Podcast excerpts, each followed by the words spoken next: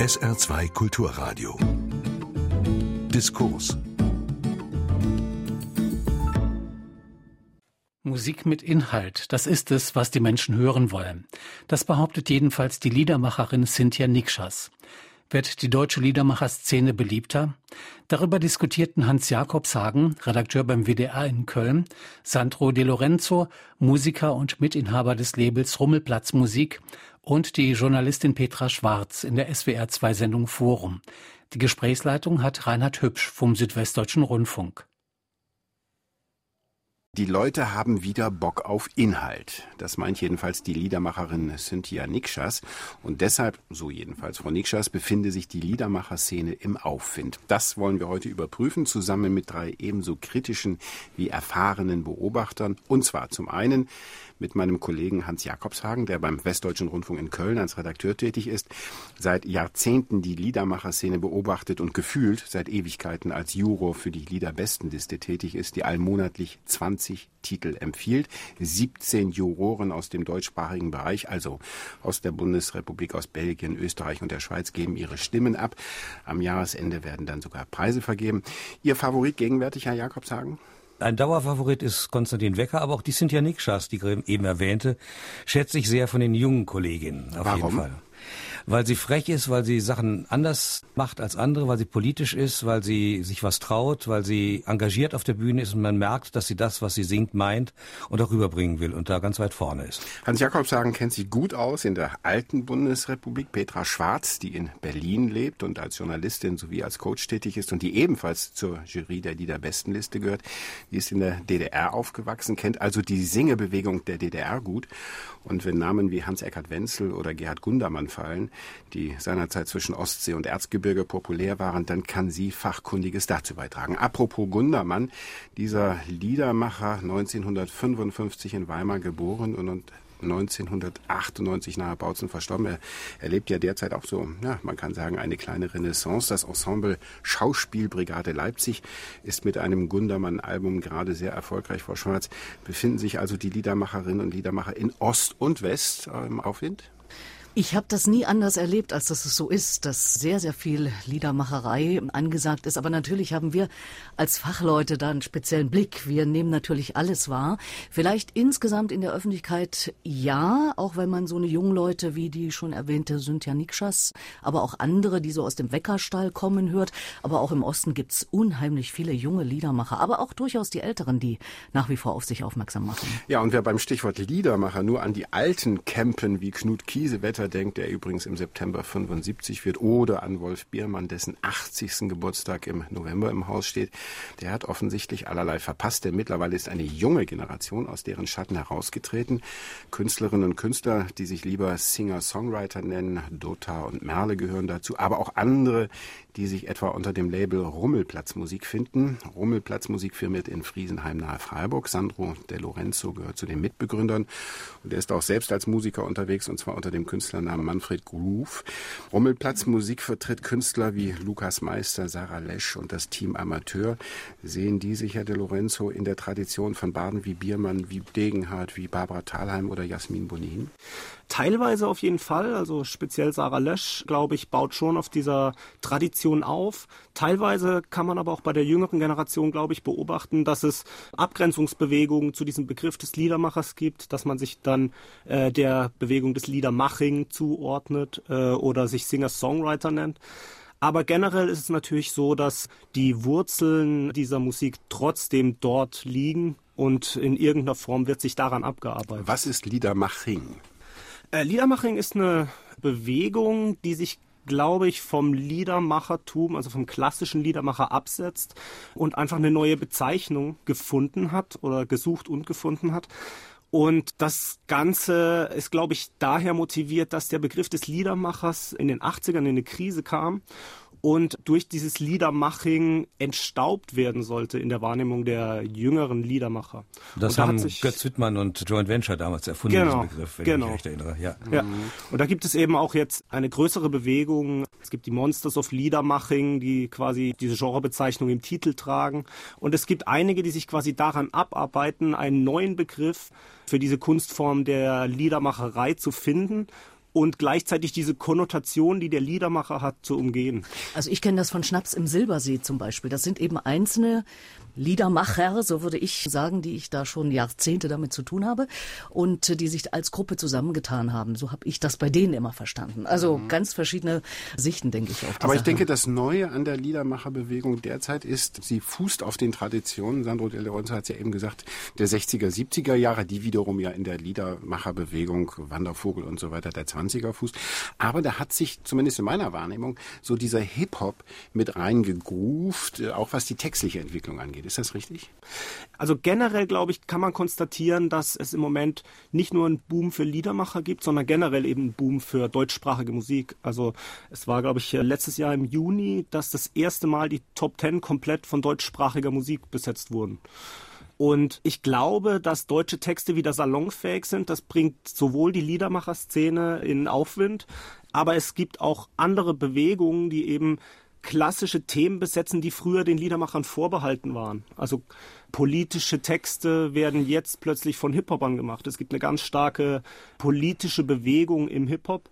Und auch in anderen Genres werden quasi diese klassischen Liedermacher-Monopole neu besetzt. Wobei, wenn ich kurz einwerfen darf, dieses deutschsprachige, also die Renaissance und dass das jetzt sowas auch was Neues wieder sei, da muss ich als alte Ostfrau immer etwas schmunzeln, weil bei uns zu DDR-Zeiten war ja ganz viel deutschsprachiges angesagt. Also im Westen kennt man die vier großen Pudis, Karat, Silly City, aber es gab ja eine ganze Menge mehr und wir haben mehr als 50 Prozent deutschsprachige Musik aus dem Osten. Damals bei DT64, wo ich meine ersten zehn Berufsjahre in den 80er Jahren... Das war ein Radioprogramm für diejenigen, die die mit der genau, Medienlandschaft genau, damals ein, ein Jugendradio mhm. und da war ganz viel deutschsprachiges. Für uns ist das ganz normal, auch auf die Texte zu hören. Ich habe oft Diskussionen mit Menschen, die westsozialisiert sind, die sagen, wir hören überhaupt nicht auf Texte. Das ist überhaupt nicht unser Ding, weil die Englischen haben wir nicht so gut verstanden und Deutsche gab es ja nicht. Das war eben bei uns anders. Naja gut, das lag ein bisschen daran, dass die deutsche Volksmusik durch die Nazizeit diskreditiert war bei uns, dass die Leute das nicht hören wollten, nicht hören konnten, weil sie immer das mit Deutschtümelei verbunden haben. Und da gab es dann eigentlich erst diese in dieser bündischen Jugendbewegung mit Peter Roland am Anfang und später eben mit dem neulich verstorbenen Hein und Oskröhe, also äh, einer von den beiden ist gestorben, nicht beide. Das waren ja Zwillinge aus Pirmasens.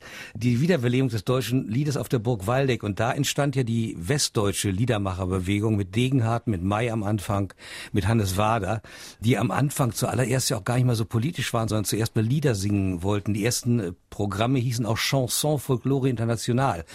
Ich glaube, der Begriff Liedermacher ist erst viel später aufgekommen für das, als sich das Ganze politisiert hat, nach links politisiert hat und dann Ende der 60er Jahre auch die Protestbewegung stark beeinflusst hat. Also da gibt es eine Entwicklung, die sicher in Westdeutschland später war. Und dann vermischte sich das ja auch mit den ersten, das ist ja auch interessant ist, Deutschrock-Geschichten, die dann aufkamen. Eine heute kaum noch bekannte Gruppe, aber die Vorreiter waren, die ihre Kinder hießen, die Ende der 60er, Anfang der 70er Jahre, auf die sich Udo Lindenberg auch bezogen hat, der dann auch ein Liedermacher war mit einer anderen Form von Musik. Also diese Abgrenzung ist immer sehr schwierig. Was ist Liedermacher und was ist dann Pop und so? Und da gibt's ja ganz viele Vermischungsformen. Und uns da heute abzugrenzen oder die Künstler haben heute damit Probleme, sich da abzugrenzen, weil es, ja, wo ist das Lied, wo ist es schon Schlager? Wo ist der Text nur noch doof und banal? Und das ist sehr schwer. Also da, gerade weil es so viel deutschsprachige Musik gibt heute. Ich glaube, dass so die Entwicklung in der Richtung geht. Ich habe in Vorbereitung auf die Sendung mal eine Spotify-Playliste angeschaut, die hieß Liedermacher.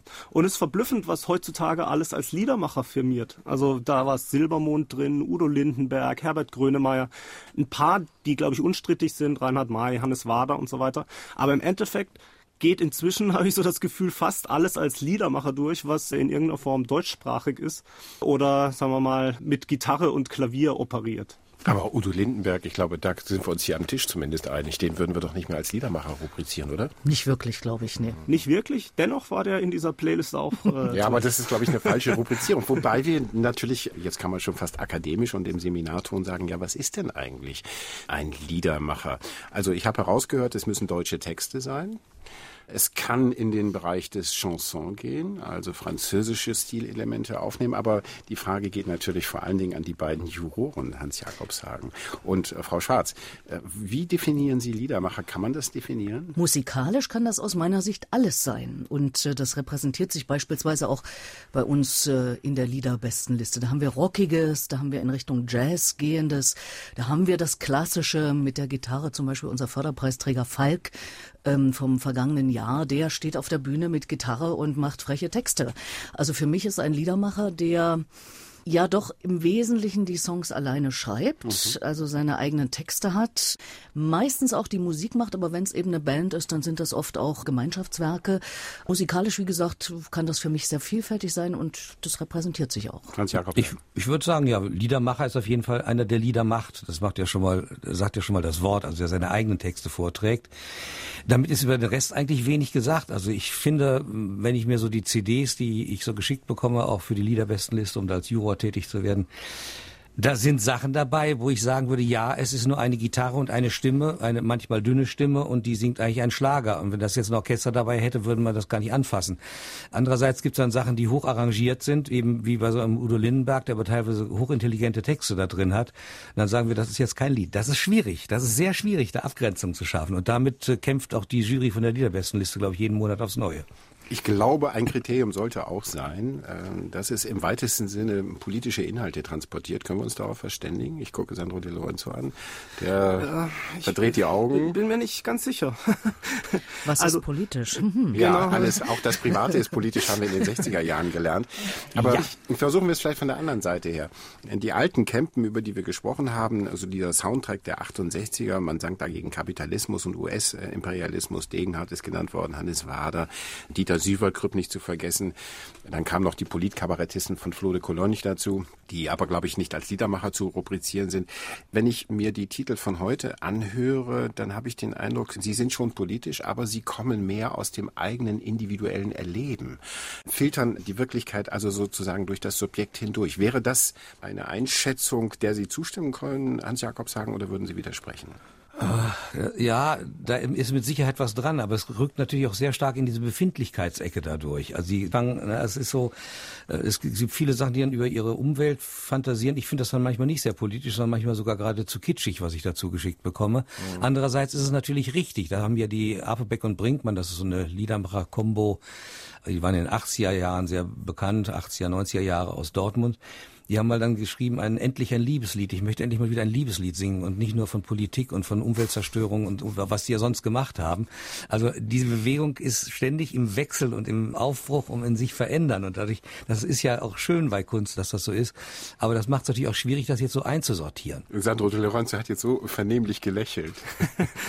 ich glaube, was auch noch ein wichtiger Punkt sein könnte, ist, dass sich Popmusik meistens oder häufig über Gegenbewegungen organisiert und so auch, glaube ich, die Liedermacher in Zeiten, in der sehr viel Retortenmusik entsteht, wie jetzt momentan durch diese ganzen Castingshows, DSDS und so weiter, wo es das höchste Ziel des Musikers oder des Interpreten sein kann, ein Lied zu singen, das Dieter Bohlen geschrieben hat, entsteht eine Gegenbewegung, die wieder auf Authentizität baut. Und ich glaube, das ist so eine Domäne, die der Liedermacher hat. Dadurch, dass er in Personalunion ja. Texter, ähm, Komponist und Interpret ist.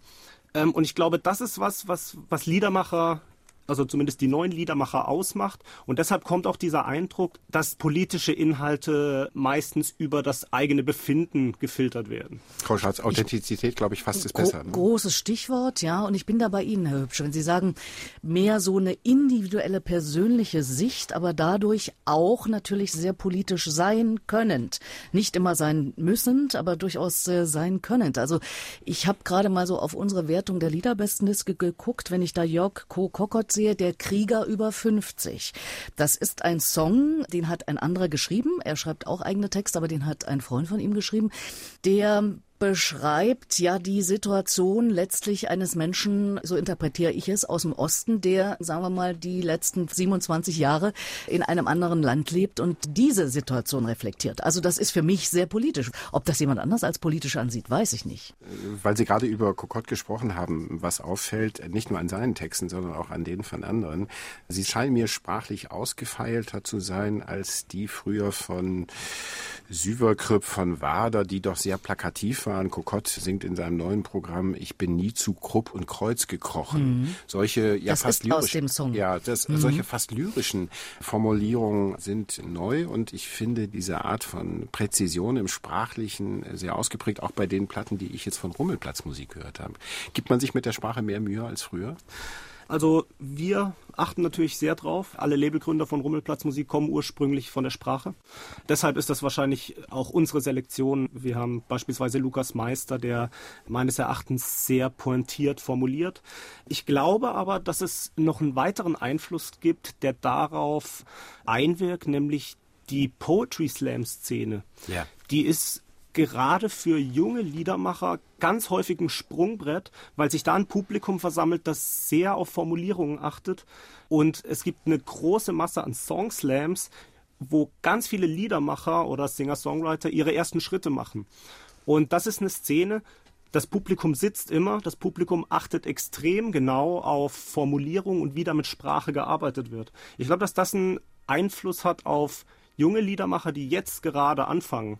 Wenn wir uns die Sprache betrachten, Hans Jakobsheim, Sie haben ja eine unheimliche Bandbreite an Wahrnehmung 60er, 70er, 80er, 90er Jahre und den Rest dieses Jahrhunderts. Äh, fällt Ihnen auch auf, dass mit Sprache sensibler gearbeitet wird, als es möglicherweise 60er, 70er und 80er der Fall war? Das ist vielleicht durch die Menge der Künstler gibt es mehr, die vielleicht mit Sprache sensibel umgehen, aber so ein Reinhard May hat immer sauber getextet. Mhm. Also ich habe mal von Robert Gernhardt den schönen Satz gehört über Reinhard May, wer das Wort Luftaufsichtsbaracke einwandfrei in einen Vers hineinbringen kann, kann kein schlechter Dichter sein. Das fand ich eine ganz hübsche Beurteilung der Geschichte. Es gab natürlich diese Agitprop-Geschichten, wo es dann wurscht war. Also Süverkrüpp hat manchmal ordentlich draufgeschlagen, aber dann dieses Deutschlandlied, was er für Zupfgeigenhansel geschrieben hat, wo er die Landschaft beschreibt, das deutsche Land, was sich verändert und wo Atomkraftwerke bauen im grünen Wald, diese Romantik gegen das Böse setzt sozusagen. Das ist ein hochlyrisches Lied. Also ich vermag das so nicht zu erkennen, ehrlich gesagt. Wobei die Frage natürlich wäre, Frau Schwarz, ist Reinhard May wirklich Liedermacher oder ist er Chansonnier? vermag ich nicht zu beantworten. Ich hatte mal die ehrenvolle Aufgabe, ihn als Liederpreisträger der Liederbestenliste zu laudatieren und habe ein leicht gespaltenes Verhältnis zu ihm. Das hat schon mit den sehr populären Songs auch zu tun, aber es gibt eben ganz, ganz tolle andere, die die Masse aber eben nicht kennt. Und insofern war das immer eher für mich so die Frage, inwieweit ist das für mich ein richtiger Liedermacher? Ist er in jedem Falle. Also er hat jetzt auch gerade eine nagelneue CD rausgebracht. Das ist ja auch wieder wahnsinnig spannend. Ich weiß es nicht. Mit den Begrifflichkeiten ist das sowieso schwierig. Ich habe hier gerade mal in die Hand genommen, weil wir über was ist es heute lyrischer, ist es heute persönlicher. Jein, würde ich sagen. Also wenn ich eine nagelneue CD von Nadine Maria Schmidt, junge Liedermacherin aus Leipzig hier nehme, die hat Lieder aus Gedichten gemacht. Und da sind eben dann Autorinnen und Autoren wie Selma Meerbaum-Eisinger oder Rainer Maria Rilke oder Josef von Eichendorff drauf. Auf der anderen Seite macht die ganz aus ihrem Leben gegriffene Texte. Also das ist sehr, sehr diffizil zu differenzieren. Und ich habe auch gerade nachgedacht, Mensch, in den 70er Jahren, ich habe in den 70er Jahren, zweite Hälfte mit Hans-Eckart Wenzel studiert. Wir waren zusammen im Kulturwissenschaftsstudium. Das heißt, ich kenne den Mann vom ersten Tag an und der hat schon damals sehr, sehr sensible, sehr auch auf Traditionen bauende Lieder gemacht, die hochpolitisch waren in der DDR. Also ist ja immer eine Frage des Umfeldes auch, ne? Es ist tatsächlich eine Frage des Umfeldes. Wenn wir in die 60er Jahre zurückgehen, Waldeck 68, wo dann sozusagen der Protestsong, der Protest gelebt werden sollte und dann Hans-Dieter Hüsch äh, von der Bühne äh, vertrieben wurde mit den Worten, äh, stellt die Gitarren in die Ecke, wir wollen diskutieren. Aber dann so eine Blödelbande wie Schubert und Black beim Essener Songtagen auftreten durften. Es gab immer diese Widersprüche und Gegensätze in der Geschichte und es lässt sich so schwer eingrenzen. Vielleicht sind es nicht Gegensätze, sondern unterschiedliche Facetten. Also ich habe auch noch mal Revue passieren lassen, was wir da in den 60er, 70er und 80ern alles gehört haben. Da gab es die Mundartsänger wie eben Knut Kiesewetter oder Fredel Fesel, den Helmut Debus, der in Plattdeutsch gesungen hat und immer noch singt mhm. und auf der Liederbestenliste auch nach 40 Jahren noch zu hören ist, Hubert von Geusern. Dann gab es wieder etwas anderes, die Gesellschaftskritiker, die so die Wahrnehmung des Liedermachings oder der Liedermacherszene, glaube ich, sehr geprägt haben. Es gab Satiriker oder Ironiker wie Reinhard Grebe, Ulrich Roski, Schobert und Black sind schon genannt worden. Was aber auch auffällt, ist neben diesem Inhaltlichen, es sind ja überwiegend Solistinnen und Solisten, weniger wie bei Team Amateur, dann zwei, drei oder vier. Die Liedermacherszene immer noch eine Szene der Individualisten? Ja, weitestgehend würde ich schon sagen. Zumindest wenn man so eine Tendenz ausmachen sollte. Und selbst, ich hatte vorhin ja schon erwähnt, sowas wie Schnaps im Silbersee sind einzelne Liedermacher, die sich zusammengetan haben mhm. als Gruppe. Also das sind dann auch drei Individualisten, es waren vier, jetzt sind es drei, die das prägen, ja. Hans Jakobs Ich glaube, das kann man über alle schreiben, dass sie individuell sind. Sie unterstellen sich nicht irgendwelchen Marktzwängen, sondern machen erstmal ihre Musik und wenn sie Glück haben, werden sie erfolgreich. Aber es ist nicht das erste Ziel. Natürlich ist es auch falsch zu sagen, wenn was erfolgreich ist, ist es deswegen keine Liedermacherei mehr oder nicht mehr gut. Das ist ja manchmal auch so ein bisschen absurd, der Gedanke. Nein, das sollte das Ziel immer sein, damit auch erfolgreich sein zu dürfen, aber individuell bleiben zu können. Ist das ein Widerspruch, Sandro de Lorenzo? Ein erfolgreicher Liedermacher oder gehört die Armut und das Schattendasein dazu? Ich hoffe nicht. Nein, also ich glaube, dass Liedermacher extrem erfolgreich sein können. Man sieht es bei Philipp Poisel, wenn man den als Liedermacher bezeichnen will. Allerdings, wenn man da erfolgreich sein will, dann muss man schon gewisse Kriterien erfüllen. Also es ist schon eher unwahrscheinlich mit einem politischen Liedermacher-Song im alten Stil, sag ich jetzt mal, heute in die Charts zu kommen. Das ist, sagen wir mal, schwierig. Man muss schon, wenn es erfolgreich sein soll, eine breite Masse erreichen, die CDs kaufen. Und das ist noch eine weitere Sache, die schwierig ist bei den Liedermachern. Die Zielgruppen, die erreicht werden, sind entweder, sagen wir mal, älteres Publikum, die auf die klassischen Liedermacher anspricht. Die kaufen dann CDs, bringen Reinhard May und so weiter auch wieder in die Charts.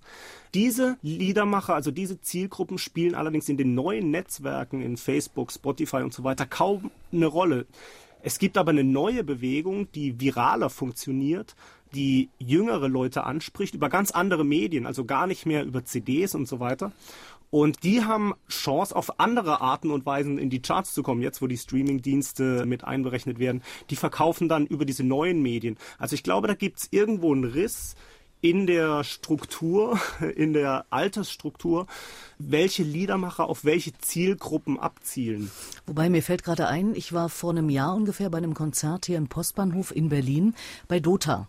Die junge Frau, die natürlich jetzt inzwischen auch schon einen großen Namen hat, aber da stehen, wird, ja. ja. stehen junge Leute. Also ja. da bin ich mit äh, Mitte 50 dann doch eine Großmutter und tausend Leute. Und das finde ich enorm. Also, dass man das auch schafft, mit dieser Art, dann so viele Leute, wenn wir über das Live-Geschäft reden, zu ziehen, weil ansonsten denkt man ja bei Liedermacher auch immer an den kleinen 99er-Club. Also 99 Leute passen rein, so, oder das kleine Theater mit 99 Plätzen. Das gibt's natürlich ganz viel. Und selbst wenn man mit so einem erfolgreichen Mann wie Falk redet, der durch Götz Wiedmann natürlich große Popularität und viele Konzerte hat, der oft eben auch in kleinen Clubs dann doch letztlich noch spielt. Also das ist schon, es gibt alles. Irgendwie scheint scheint es mir alles zu geben. Ich glaube auch, dass viele Liedermacher das so ein bisschen kultivieren. Also auch viele Liedermacher, die große Clubs spielen können, wollen dann und wann diese kleinen Sachen spielen. Es gibt auch eine ganz große Szene von Wohnzimmerkonzerten mhm. inzwischen, die auch wirklich erfolgreiche Leute, also ich denke jetzt gerade an Sarah Lesch, die ja gerade auch so ein bisschen einen Hype abbekommen hat, die spielt immer noch ziemlich viele Wohnzimmerkonzerte. Das ist, glaube ich, sowas, wenn man anfängt, Liedermacher zu werden, ist das so einer der ersten Schritte und das sind so die Sachen, wo man sozialisiert wird. Und das sind, glaube ich, Erfahrungen, die man sich dann auch immer wieder holen will. Ne? Man hat so einen direkten Austausch, eine direkte Rückmeldung, man kann neue Sachen probieren und man ist dann nicht direkt gezwungen, vor tausend Leuten Postbahnhof oder keine Ahnung, 5000 O2 Arena als Philipp Poisel zu spielen, sondern man hat auch nochmal quasi diese Erfahrung, die man hatte, als man damals anfing. Das erfordert ja auch eine andere Performance. In genau. einem kleinen Raum kann man nicht viel privater mit den Leuten umgehen. In so einer großen Halle muss ich das viel viel mehr durchstylen, das ganze Konzert, dass das läuft. Das ist auch völlig klar, ja. Aber die Frage ist ja in der Tat interessant, auch jetzt gerade mit dem Bezug auf die 60er und 70er Jahre. Das war ja eher die Lehrlingsbewegung oder ein akademisch geprägtes Publikum, das damals diese Sachen gehört, Klammer auf und auch verstanden hat, Klammer zu. Das scheint mir heute breiter geworden zu sein, auch über die Generationen hinweg. Es waren nicht nur die Teens und Twins, wie damals heute, äh, ist ja angedeutet worden, hören auch 50, 60-Jährige, also eine ältere Klientel, diese Lieder sehr gerne. Oder täusche ich mich? Das hat sich so entwickelt, aber man darf nicht vergessen, dass in den 60er, 70er Jahren diese Liedermacher kommerziell wahnsinnig erfolgreich waren. Schubert und Beck haben richtig viel Geld ja. verdient. Hannes Wader war mhm. Titelseite des Branchendienstes der Musikmarkt, wo er angepriesen wurde. Also das sind ja nur die Sachen, die auch Umsätze bringen, sonst schaltet man da keine Werbung auf die Titelseite von so einer Zeitung als Industriefirma. Also das waren auch kommerziell erfolgreiche Geschichten. Das war nicht keine Nischengeschichte. Das ist eigentlich zur Nische erst viel später geworden, als dann diese Deutschrockmusik kam und solche andere andere Bewegungen, vielleicht durch die Neue Deutsche Welle und so, keine Ahnung, was da alles eine Rolle spielte. Aber am Anfang waren die richtig erfolgreich auch, auch kommerziell. Auch ein Degenhardt hat viel Geld verdient. Ich glaube auch, die haben ihre Fans mitgenommen. Das ist, glaube ich, das, das ist altersmäßig, ja natürlich. Genau, ja, ja genau, das kann man ja, ne? kann man ja bei vielen beobachten. Also ich habe vor kurzem Stefan Zulke getroffen, der immer noch sehr viel spielt und ein wirklich eingefleischtes Publikum hat. Und so geht das vielen. Das geht generell auch so, ich habe das auch beobachtet bei den Fantastischen Vier, die Hip-Hop-Band, die mal richtig erfolgreich war, immer noch wahnsinnig erfolgreich ist. Die haben einfach komplett alle Fans mitgenommen. Das mhm. ist äh, total interessant. Und, und so dann manchmal das, aber auch die Kinder mit, ne? Also genau. ich weiß jetzt nicht, wie es bei den Fantastischen Vier ist, aber zum Teil die Kinder mit, wenngleich ich gucke auf meinen 30-jährigen Sohn, der kennt, glaube ich, keinen Liedermacher. Vielleicht schon aus Protest gegen die Mutter, könnte sein. wir reden fast ausschließlich, ich rufe nochmal in Erinnerung, also ob wir jetzt in die Vergangenheit gucken, äh, Degenhardt, Süverkrüpp, äh, Schobert und Black und so weiter. Wenn wir in die Gegenwart gucken, nennen wir auch fast überwiegend Männernamen. Wie weiblich ist die Lieder Liedermacher-Szene? Oh, ich glaube tatsächlich ziemlich weiblich im Vergleich zu anderen ja. Szenen. Also ich kenne das ja aus der Hip-Hop-Szene, die ist extrem männlich geprägt. Da gibt es kaum Frauen, die aktiv sind. Und im Vergleich dazu ist die Liedermacher-Szene mit Sarah Lesch, mit Dota, mit Nadine Maria Schmidt und sehr, sehr vielen anderen glaube ich, sehr weiblich geprägt immer noch. Da hat sich aber auch sehr viel geändert in der Zeit, weil die war natürlich in den Anfängen sehr männlich geprägt, weil ja die 68er Bewegung auch männlich geprägt war. Das muss, darf man ja auch nicht vergessen. Und da gab es eine, die ist Johanna, die hat ja dann auch so Lieder gesungen äh, über die Frau in dem Metier, die sich durchsetzen muss.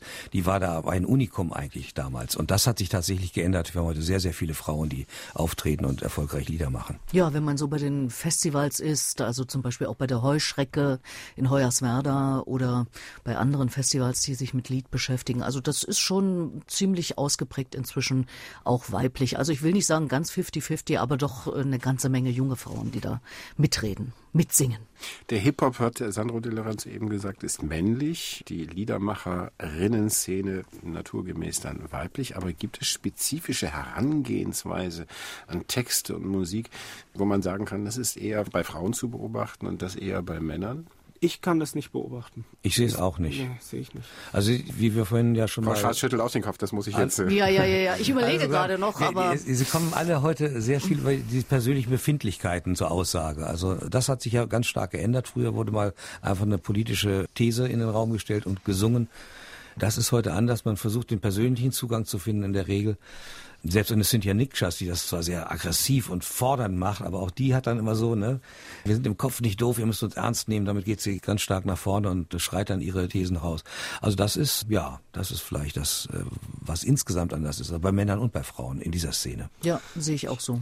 Ich glaube auch, dass es ein bisschen weniger kämpferisch geworden ist. Also man hat eine komplexere Welt, komplexere Probleme, wie mir scheint, mit Digitalisierung, Postmoderne und allem, was da dran hängt. Und es ist schwerer geworden, parolig zu sein. Also äh, wenn ich mir ältere Liedermacher anhöre, scheinen mir viele Sachen sehr, sehr parolig. Und ich habe das Gefühl, dass jüngere Liedermacher damit vorsichtiger umgehen, dass sie eher über den eigenen Zugang kommen, häufig analytischer sind, also analytisch auf die Probleme ihrer Generation schauen und so weiter und weniger dieses Laute und Fordernde an den Tag legen. Hm. Ich habe mal in Vorbereitung der Sendung, wie du ja auch, mal so ein bisschen in älteren Veröffentlichungen gekramt und hier zum Beispiel beim Buch Liederleute, da sind sechs Personen abgebildet, übrigens zwei Frauen, vier Männer. Also hm, äh, ist natürlich ein Buch, was im Osten entstanden ist, von Wilfried Bergholz und Petra Schwarz. Und da haben wir alles Leute, die so gar nicht parolig, äh, falls du das meinst, also mittels Parolen gearbeitet haben. Obwohl man das ja immer, der der DDR auch gerne nachgesagt hat, dass das also immer alles so klassenkämpferisch und so sein musste. Ja, aber das gefehlt. galt, ich, also nur, nur, als Fußnote, das galt ja überwiegend für die Singebewegung, ne? Also das äh, nicht für die unabhängigen Liedermacher. Ja, ja, aber auch die Singebewegung war durchaus differenziert. Ich komme ah, ja. da selber her, ich habe ja. da früher mitgemacht und wir haben schon durchaus sehr differenzierte Lieder gemacht. Es wird gerne schwarz-weiß da heute drauf geguckt. Mhm. Also das funktioniert ja immer relativ leicht. Und wenn ich hier auf das Buch gucke, wunderbar übrigens, das ist Holzpapier, glaube ich, 90 Prozent oder so. Kurt Demmler inzwischen nicht mehr unter uns, sehr der individuelle war Schlagzeuger Lieder. bei Pudis, glaube ich. Ne? Äh, der hat dann vor allem fast alle wichtigen DDR-Rock-Texte ja. geschrieben und war selber auch eben Liedermacher. Barbara Thalheim, immer sehr, sehr individuell, sehr zugespitzte Sachen gemacht. Gerhard Schöne, heute noch immer sehr, sehr aktiv. Hans-Eckart Wenzel mit Bart, das war zu DDR-Zeiten in den 80ern, damals offenbar Mode. Gerlinde Kempendorf und natürlich der unvermeidliche Gundi Gundermann. Also die haben immer schon, also auch gerade Gundi, Gundi ist ja einer, der hat sehr persönlich seine Songs gemacht und hat dadurch aber, so haben wir es verstanden und ich glaube, das verstehen auch die so, die ihn heute singen und er hat ja eine unheimliche Renaissance, dadurch aber so große gesellschaftliche Prozesse beschrieben, wenn man da Vater im Kopf hat oder so seine Songs. Das ist schon damals sehr individuell auch gewesen, aber natürlich stellenweise mit Parolen auch, klar. Wie parolig ist die gegenwärtige Liedermacherszene, Hans Jakob sagen?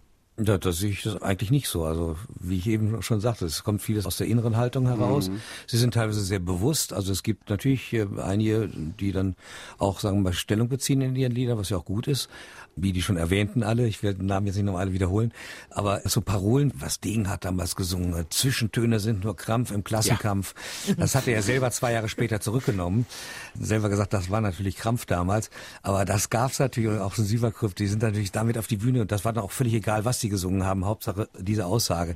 Und das haben wir einfach heute zum Glück auch nicht mehr. Also ich finde das auch besser, wenn Sachen differenzierter betrachtet werden können. Und ich meine, die Lieder können nicht die Welt verändern, aber sie können die Welt vielleicht ein bisschen erklären. Und wenn das so ein Lied schafft, Leute dazu zu bringen, über etwas nachzudenken, ich finde, dann ist schon politisch sehr viel geschehen. Ich glaube auch, dass die paroligen Sachen in andere Musikrichtungen abgewandert sind. Es gibt große Bewegungen, speziell im Hip-Hop mit der Antilopen-Gang beispielsweise, die sehr linkspolitisch, teilweise sehr parolig agieren. Es gibt eine komplette Bewegung im Elektropunk, also das ist so eine elektronische Geschreibewegung. ja. Also elektronische Musik mit sehr paroligen Texten. Da gibt es ein Label, das sehr viele Künstler hat, die heißen Audiolied. Es gibt eben auch den Punk und ich habe so das Gefühl, dass der Punk die Paroligkeit der Liedermacher weggenommen hat, also diese politische klare Einstellung weggenommen hat, weiterentwickelt hat und dass diese Punk-Attitüde dann wieder in andere Musikrichtungen gewandert ist. Das sind meistens Musikrichtungen, die sehr energetisch sind. Das kann Hip-Hop, das kann Elektropunk, das kann Gitarrenmusik. Liedermacher, glaube ich, heute sind dadurch gezwungen, das Ganze sagen wir mal, ein bisschen verklausulierter anzugehen. Also so parolig schreiende Liedermacher würden heute wahrscheinlich eine Stromgitarre oder einen Synthesizer nehmen eher als eine Gitarre. Wage ich jetzt mal so zu behaupten. Interessant. Ich denke gerade drüber nach. Also Danny Chuk hat ja gerade seine neue hm, CD rausgebracht und da ist der Song drauf, Ja, man darf, in Klammer Demokratie. Und wenn man weiß, wie Danny Chuk so singt, der übrigens dann gleich mit fünf, sechs Songs zum Beispiel bei uns in der Liederbestenliste gelistet ist, weil die Juroren so viele Vorlieben oder so verschiedene Vorlieben für eigene Songs haben, das ist natürlich nicht parolig, weil der ja schon so wahnsinnig viel Text immer in seiner Musik unterbringt. Und doch ist es für mich ziemlich klar politisch. Mhm. so würde ich es zumindest jetzt mal beschreiben wollen. Also es ist schon, ja, so vielfältig diese Szene ist, so vielfältig, denke ich, muss man es auch beschreiben und kann es relativ wenig mit einzelnen Begriffen. Das, denke ich, war in den 60er, 70er, vielleicht auch noch 80er Jahren ein bisschen leichter mit der Einordnung, oder? Naja, das Ding war links-rechts, das war so schwarz-weiß. War es entweder links oder was rechts. Mhm. Dazwischen gab es nichts und dann wurden auch ein paar Leute irgendwo da eingetütet, wo sie gar nicht waren.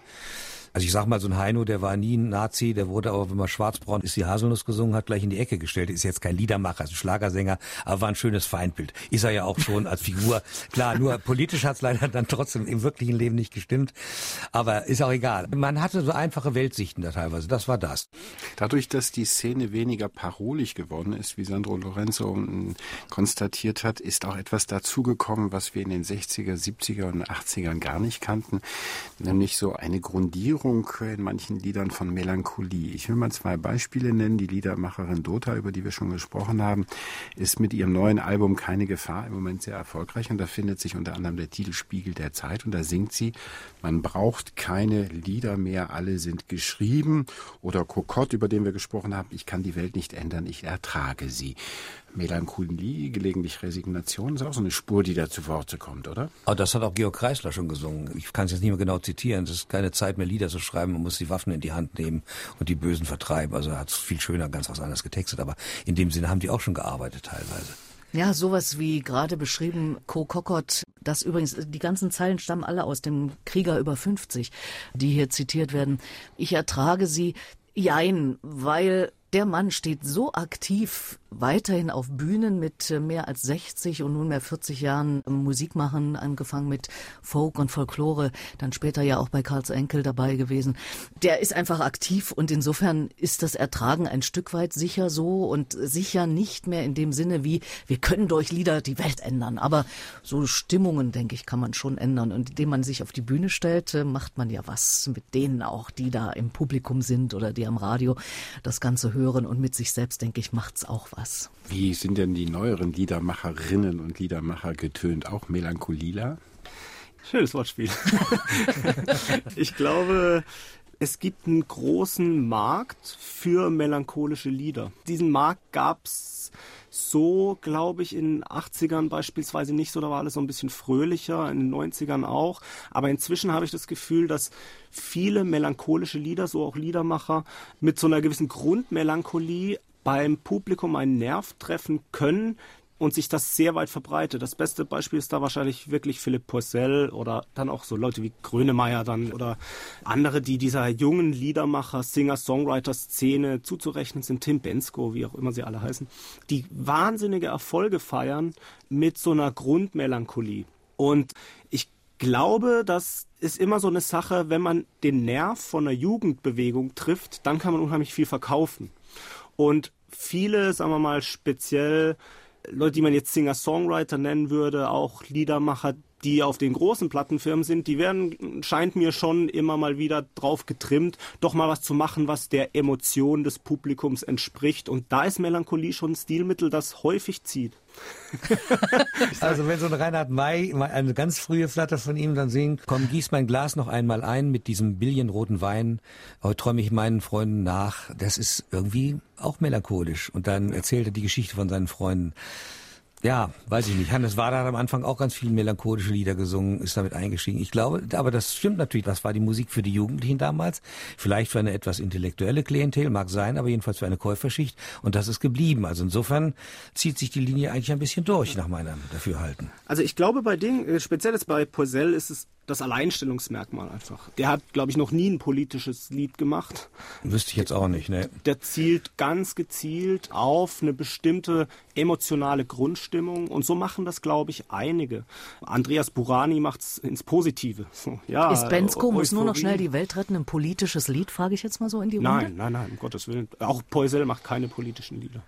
Aber naja. vielleicht ja doch ein Stück weit schon. Da, da würde ich jetzt Muss aber nur noch schnell, wird zwar ja. mit so einer Lockerheit, Melancholie, vielleicht Melancholie anklängen gemacht. Na, schon so eine Art schon. flapsiger Sarkasmus schon fast. Ich muss ja. mal eben die Welt retten. Ja. Also ich finde, das ist schon politisch. Im, Sehe ich auch so. In einem nach 68er Sinn. Oder würde jetzt Hans Jakobs haben, den Mut haben zu widersprechen? Ich Nein, hoffe nee, was nicht. Den, den Mut hätte ich schon, aber ich habe nicht die Meinung. Insofern werde ich es nicht tun. aber lassen Sie uns doch mal auf dieses äh, Melancho-Lila, weil das Sandro de Lorenzo so gut gefallen hat, zurückkommen. Ich glaube, dass die 60er, 70er und auch die 80er Jahre nicht erlauben konnten, weil wir von dem Agit Prop eben erwartet haben, dass er kämpferisch, optimistisch und zuversichtlich ist. Und es gab damals, glaube ich, auch eine musikalische Aufgabenteilung.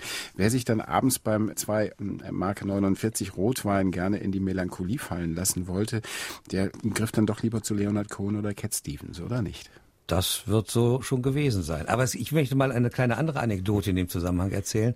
Udo Jürgens, 1971 hat ein Lied herausgebracht, das hieß Lieb Vaterland. Mhm. Damit war er beim Südwestfunk, damals Südwestfunk, und zwar bei SWF 3, in den Antihits aus Deutschland. Die Nation hat einen Aufschrei hervorgebracht, nämlich die alten Udo Jürgens-Fans. Wie kann dieser Udo jetzt so einen Quatsch singen? Lieb Vaterland, mag's ruhig sein. Die Großen zäunen ihren Reichtum ein, die Armen stehen am Wegesrand. Lieb Vaterland, nur kurzes Zitat, wenn du weißt, um was es geht. Und dann war der in diesen Charts, wo Degenhardt, ihre Kinder, Hannes Wader und die ganzen Nasen waren und dann eben auch ein Udo Jürgens mit diesem Titel, den der Kabaretttexter der fürs Komödien geschrieben hat, Eckhard Hachfeld äh, verfasst hat. Da hat sich auch die Welt auf einmal verändert und dann war auf einmal aus dieser Kuschelecke Udo Jürgens kam auf einmal politische Lieder. Er hat ja später noch viel mehr politische Sachen gemacht. Er hat wenig Texte geschrieben, aber immer das gemacht, was er wollte und das auch stark beeinflusst, was er gesungen hat, also 100 Prozent sogar. Wir haben damals, um das anders zu beantworten, natürlich dann Leonard Cohen oder Cat Stevens gehört, aber es gab auch so eine Vielfältigkeit damals schon, die in verschiedene Richtungen ging.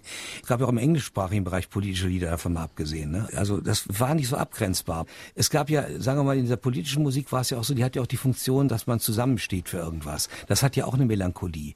Wenn man zusammensteht, ein gemeinsam ein Lied singt, ein politisches Lied oder hört, das hat ja auch mal eine kämpferische Haltung bewegt. Und dazu gehörte eben auch die Melancholie. Das war ja so eine Einheit. Und wie gesagt, bei melancholischen Liedern haben wir uns damals nicht getraut, Deutsch zu singen oder Deutsch zu hören, weil das verpönt war. Das hat sich eben erst im Laufe der Jahre geändert. Heute kann man Deutsch hören und heute gibt es eben beides. Das ist, glaube ich, der Unterschied. Jetzt haben Sie den Bogen schon sehr weit gespannt. Jetzt ja. müssten wir eigentlich noch über die Einflüsse der angloamerikanischen Popmusik der Jahre damals sprechen, also Stichwort Donovan. Das schaffen wir jetzt nicht mehr, weil einen Aspekt, den müssen wir auf jeden Fall noch thematisieren, wenn es um die deutschsprachige Liedermacherszene geht.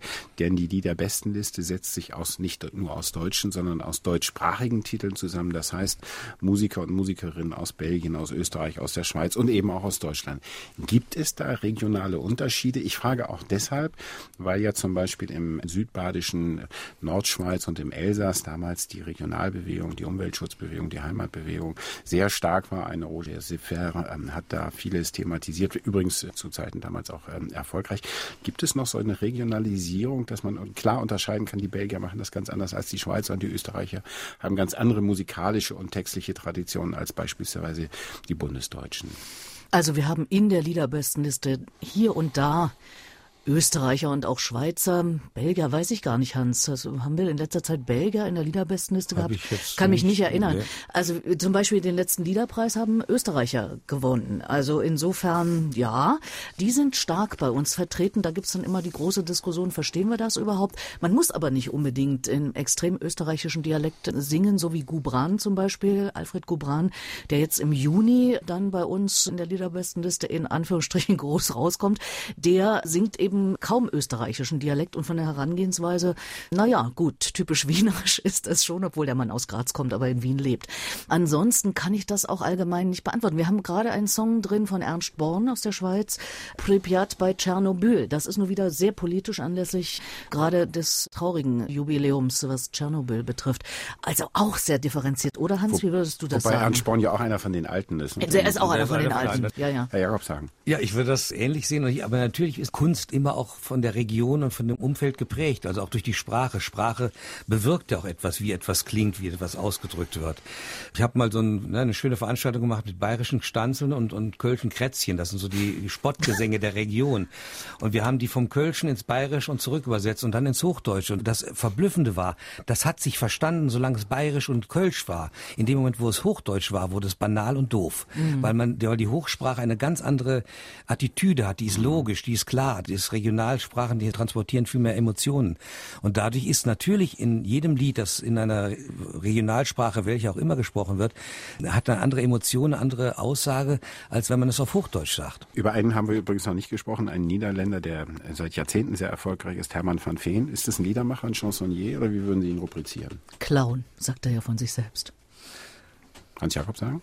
Ja, ist schwierig. Er hat immer dazugehört, sagen wir mal so. Aber er hat ja relativ wenig selber geschrieben, wenn wir den Liedermacher als so definieren wollen. Aber ich würde ihn trotzdem einfach dazugehören. Er ist ein Clown, er ist ein Showman, er ist eigentlich, ja, alles, alles zusammen. Also er gehört aber, glaube ich, schon dazu. Gibt es bei den jungen Liedermacherinnen und Liedermachern große Unterschiede, frage ich jetzt Sandro de Lorenzo, wenn wir nach Österreich, wenn wir in die Schweiz gucken, wenn wir nach äh, Frankreich, Belgien gucken? Also in der Liedermacher-Szene kann ich das so ohne weiteres nicht beurteilen. Im Gesamtpop-Kontext gibt es tatsächlich einen Unterschied, glaube ich, speziell zwischen Österreich und Deutschland. Wir haben ja gerade eine große Welle österreichischer, sehr, sehr erfolgreicher Acts. Also Austropop ist gerade wieder extrem im Kommen. Dadurch auch Liedermacher. Wir haben einen Liedermacher, der heißt Kalim auf dem Label, der auch in Wien wohnt. Und ich glaube, dass österreichische Musiker ein bisschen anders sozialisiert sind. Generell ein bisschen andere Sachen machen können mit ihrer Sprache, weil sie eine andere Geschichte haben. Also sie sind ja alle quasi durch Falco mitsozialisiert. Mhm. Das gibt vielen Österreichern die Möglichkeit, ein bisschen morbider zu sein, ein bisschen wunderlicher, ein bisschen abstrakter. Also speziell Bands wie Bilderbuch oder Wanda, die extrem erfolgreich sind, kann ich mir im Deutschen mit den Texten nicht vorstellen, dass die so erfolgreich werden. Wobei Aber, man dann schon noch an Ludwig Hirsch erinnern könnte, müsste, genau. sollte, ja. wo das Morbide kommt, was den Österreichern ja schon immer stand, auch im Chanson. Authentizität und parolig, das waren zwei wichtige Begriffe, über die wir hier diskutiert haben und über einige andere mehr. Und das war es auch schon. Das war SWR 2 Forum, auch heute wieder für Leute, die Bock auf Inhalt haben. Das war nämlich der etwas flapsige Titel unserer Debatte über die vielfältige deutschsprachige Lieder Liedermacher-Szene, über Singer-Songwriter, über Liedhaber. Ja, und da bleibt mir nur eins, Ihnen allen einen wahrhaft liederlichen Abend zu wünschen. Reinhard Hübsch dankt für eine wunderbare Diskussion. Das war der Diskurs zum Thema Die Leute haben wieder Bock auf Inhalt. Ist die deutsche Liedermacher-Szene im Aufwind? Es diskutierten Hans Jakobshagen, Redakteur beim WDR in Köln, Sandro De Lorenzo, Musiker, Manfred Groove und Mitinhaber des Labels Rummelplatz Musik und die Journalistin Petra Schwarz. Durch die Sendung führte Reinhard Hübsch vom Südwestdeutschen Rundfunk. Sie hörten eine Aufzeichnung vom 13. Juni der SWR 2 Sendung Forum.